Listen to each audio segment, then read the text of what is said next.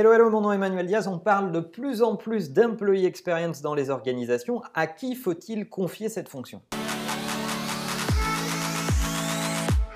Alors la notion d'expérience employée est de plus en plus citée dans les modèles d'organisation d'entreprise.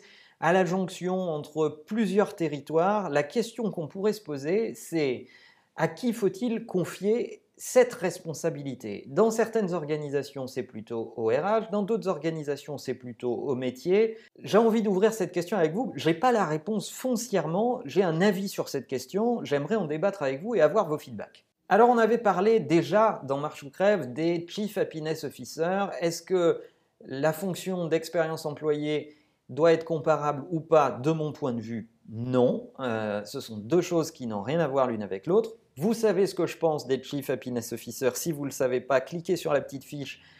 C'est pas mes amis, d'ailleurs je me suis pris quelques trolls sur cette question, mais c'est pas très grave. Euh, la notion d'expérience employée est beaucoup plus intéressante, qui plus est quand on dit, comme je vous le répète maintenant depuis longtemps, qu'il ne peut pas y avoir de nouvelle expérience client s'il n'y a pas d'expérience employée. Autrement dit, si vous ne donnez pas à vivre à vos employés des expériences réussies, épanouies, innovantes, euh, avec des technologies bluffantes, etc., etc., comment voulez-vous qu'ils évangélisent vos clients à toutes ces nouveautés? La question de la gouvernance de cette fonction est très centrale parce que, de mon point de vue, l'expérience employée doit être nourrie de trois éléments. Une connaissance du métier qui est extrêmement importante, une connaissance du client et de l'engagement du client qui pourrait s'apparenter à du marketing et une connaissance du parcours collaborateur en interne, c'est-à-dire une connaissance fine de ce que sont les points de friction, les difficultés, ce qui pourrait être simplifié et ce qui pourrait provoquer plus d'engagement. Ça nous fait un mouton à cinq pattes qui n'est pas si simple à trouver. Aux États-Unis, on voit des marketeurs, des gens qui viennent vraiment de l'engagement client et des programmes marketing, des départements marketing des entreprises, commencer à évoluer vers plus les ressources humaines et à s'emparer de cette notion d'expérience employée. De notre côté en Europe, on voit des départements RH un peu recroquevillés sur le réglementaire, en train d'outsourcer la question de l'épanouissement de l'employé, du parcours employé en interne à des fonctions tierces type le Chief Happiness Officer. Autrement dit, tout ce qui est bien-être, tout ce qui est well-being est un peu outsourcé et les RH disent nous on s'occupe vraiment du réglementaire et de ce qui est obligatoire et euh, de veiller à ne pas mettre l'entreprise en situation de risque par rapport à la réglementation. Est-ce que c'est lié à notre euh, à notre poids réglementaire un peu plus fort en Europe qu'aux US dans le rapport à l'employé? On pourrait se poser cette question.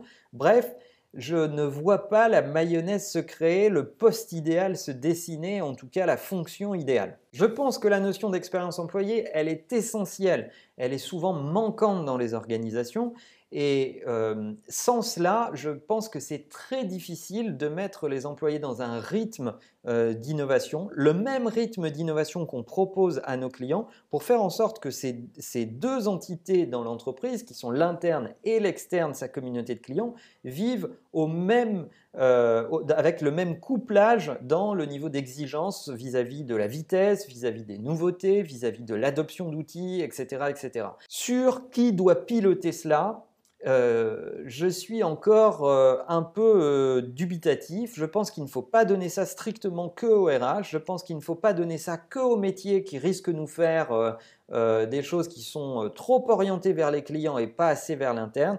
Et le, cocktail idéal est quelqu'un qui a exercé le métier, quelqu'un qui a été au contact des clients et qui a servi le business, donc qui connaît la nécessité de euh, servir les clients justement en ne dégradant pas, en mettant pas les équipes dans des situations euh, impossibles, et quelqu'un qui a quand même des réflexes de marketeur dans la capacité à concevoir des programmes, à aller vite, à mesurer les performances derrière ces programmes, à ajuster, etc. etc. Je vois plutôt des profils de consulting, mais votre avis m'intéresse euh, là-dessus, et des gens qui ont déjà bougé dans les organisations, qui ont déjà été dans différents postes et qui sont capables peut-être de faire la synthèse. Je serais très curieux de savoir qui pilote l'employee experience dans votre organisation. Est-ce qu'il y a un département euh, lié à ces sujets ou est-ce qu'il est plutôt hosté dans les RH ou ailleurs ou est-ce qu'il est totalement absent et quel est le profil